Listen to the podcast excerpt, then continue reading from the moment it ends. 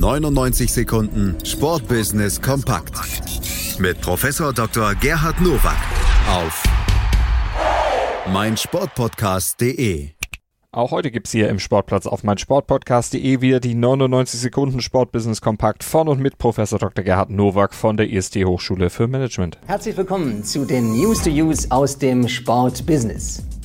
Die bayerischen Motorenwerke BMW und der FC Bayern München haben sich darauf geeinigt, spätestens ab 2025 eine strategische Partnerschaft einzugehen.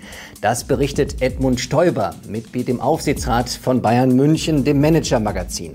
Demnach wird BMW den größten deutschen Sportverein in der Nachfolge von Audi für zehn Jahre sponsern und auch deren 8,33 Prozent Anteile an der Bayern München AG übernehmen. Kolportiert wird die Summe von 800 Millionen Euro. Diese Summe hat Rummenigge direkt einkassiert. Und es gibt bestimmt noch mehr Telefonate mit der Plappertasche aus dem Aufsichtsrat. Denn ein so großer Deal, der wird nicht in die Öffentlichkeit getragen, bevor nicht die Tinte trocken ist. Es gibt nämlich eine ganze Reihe von Fragen zu klären. Wie geht man mit Audi um, die noch Partner sind? Was passiert mit dem Audi-Dom, in dem BMW sein sollte? Was ist mit Fußball und Basketball? Und, und, und. Deshalb ist es gut, dass solche Deals zustande kommen, aber bitte mit leisen Sohlen unterwegs sein.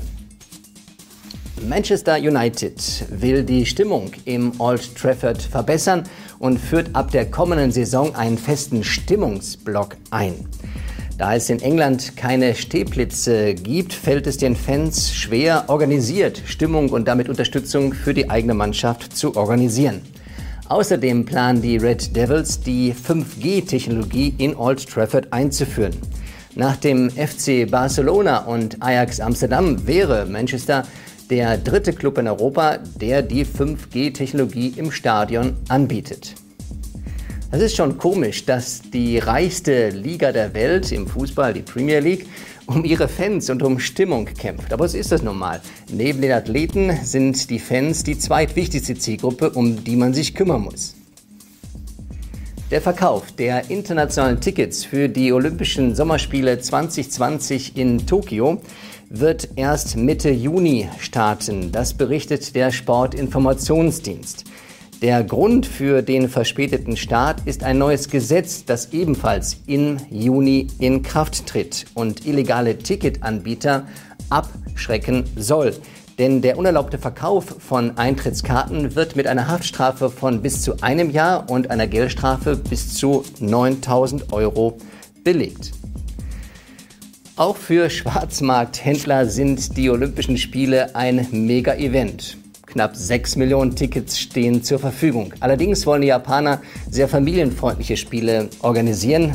Die Hälfte der Tickets soll um die 15 Euro liegen. Da bewegt sich kein Schwarzmarkthändler.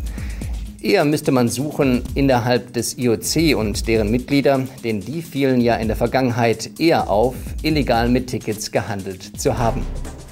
Das waren sie, die News to Use für diese Woche. Ich wünsche Ihnen gutes Sportbusiness. 99 Sekunden Sportbusiness kompakt mit Professor Dr. Gerhard Nowak auf meinsportpodcast.de.